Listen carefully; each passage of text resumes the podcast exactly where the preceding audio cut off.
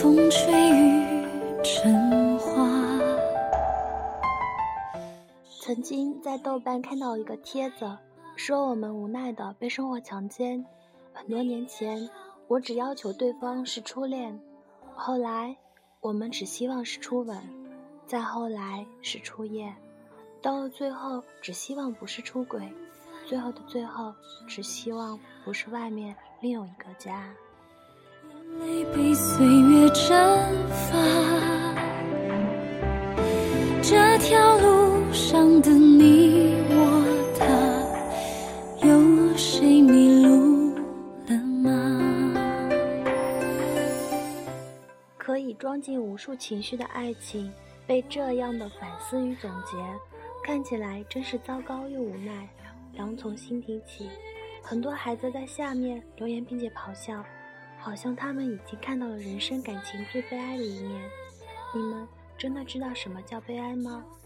我见过在最叛逆期突遭父亲车祸死亡的女子，十几岁懵懂不知，却已看尽树倒猢狲散的世态炎凉。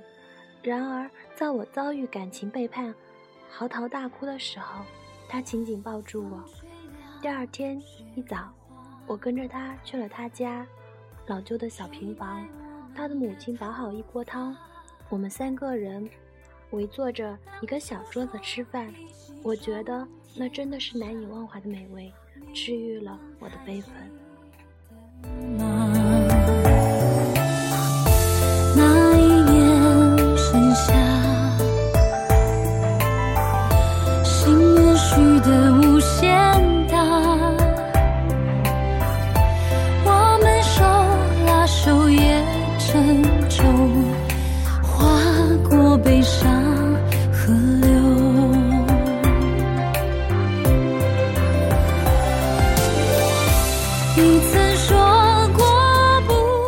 可是这样的孩子，早早就学会了绝口不提那些事态悲哀，和母亲一起努力再努力，相信总有一天生活会比从前更加美好。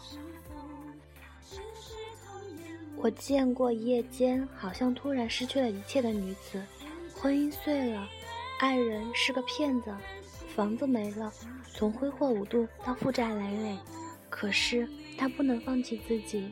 因为亲人，因为女儿，他必须要为自己的软弱与冲动买单。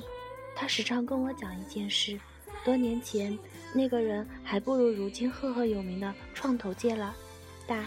那个时候，权力斗争失败后的他，除了忠心耿耿的司机和好数几个朋友，那些受其恩惠和他一手提拔的人，无一人愿意给予他援手和支援。可是如今，那些人怎么会料到他又成了一方大佬呢？大多在成长期，父母慈爱、生活平顺的孩子，莽撞活到二十岁，一睁开眼，居然要立即面对挫折、失败、失意和痛苦，却无力阻止和扭转任何一种局面，时代的悲哀。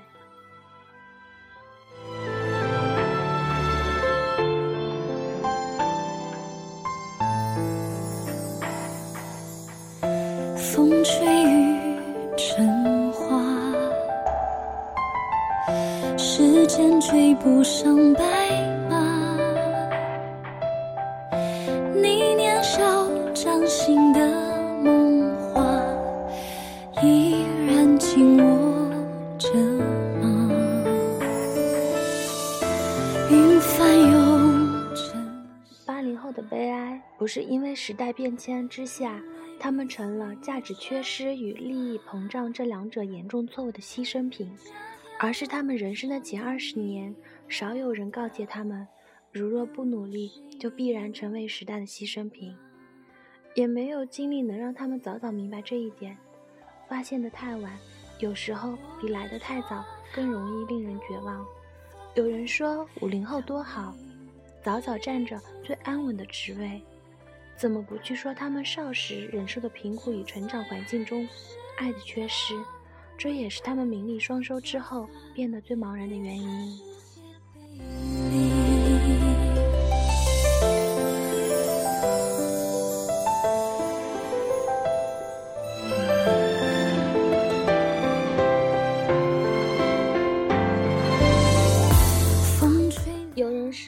零后多好，投机倒把者成了最先富起来的人，怎么不去说他们少时在动荡之中惶惶不可终日与离散之苦？这也是他们不舍放浪不羁、内心总觉不完整的原因。有人说七零后多好，稍微混混就成了时代的中流砥柱，领导着八零后在手下奋斗不息。怎么不去说他们有着逃离大锅饭、扛起旗帜、奔向浪潮前沿的勇气？反观如今的公务员考试大军，情何以堪呢？我们凭什么说自己是几十年来最悲哀的一代？又凭什么觉得时代的机会已经瓜分一空？你我都是可怜人。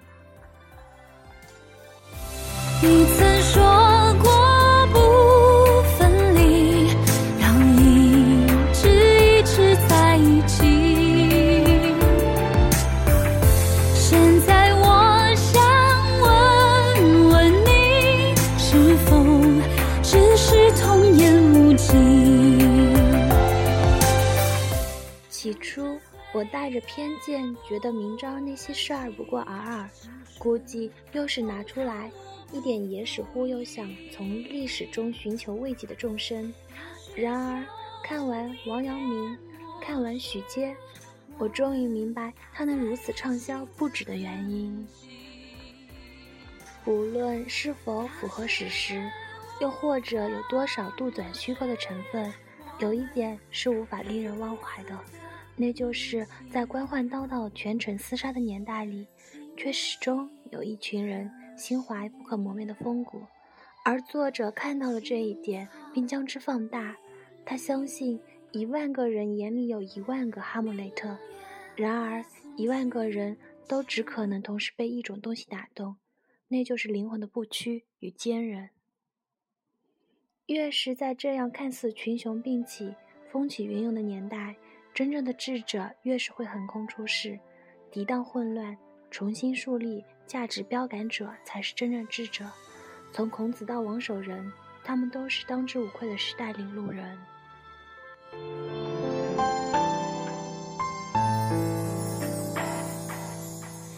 风吹雨成花，时间追不上白马。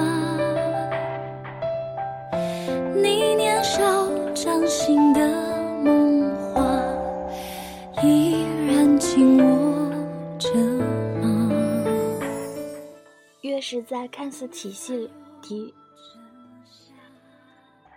云翻越是在看似体系沦陷、无所适从的年代，越是会让人急切反思，早早明白自己内心所需执着的东西到底是什么。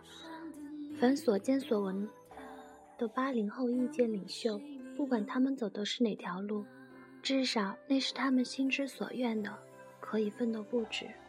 我所见的悲哀并不算多。不分离，要一直一直在一起。你要问我，我相信这时代能为我所用，听我所愿吗？我不相信，但是我相信我要走的路，我需经历的痛，不是时代的罪，也决然不能全部归咎于时代。每个时代有每个时代之幸，也有每个时代之不幸，无一例外，无一幸免。你要问我，为什么说那些貌似反思的思维，决然不能称之为反思？因为那些不过是将自己置身围城，喊出一些困兽之怒而已。你才活了多少年？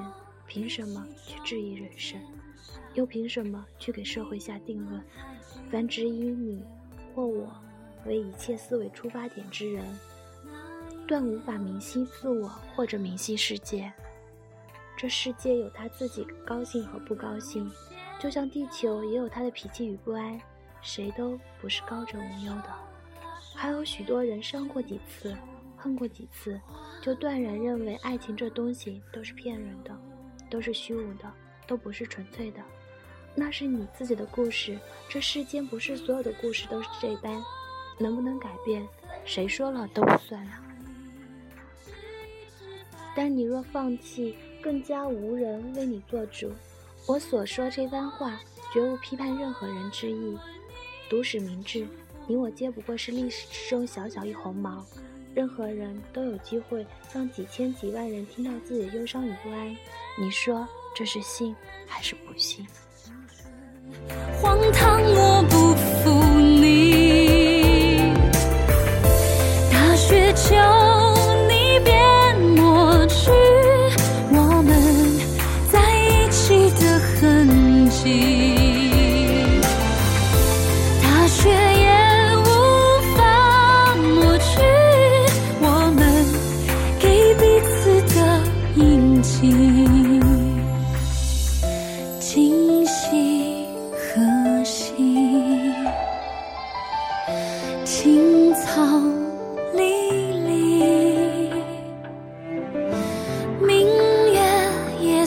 dream.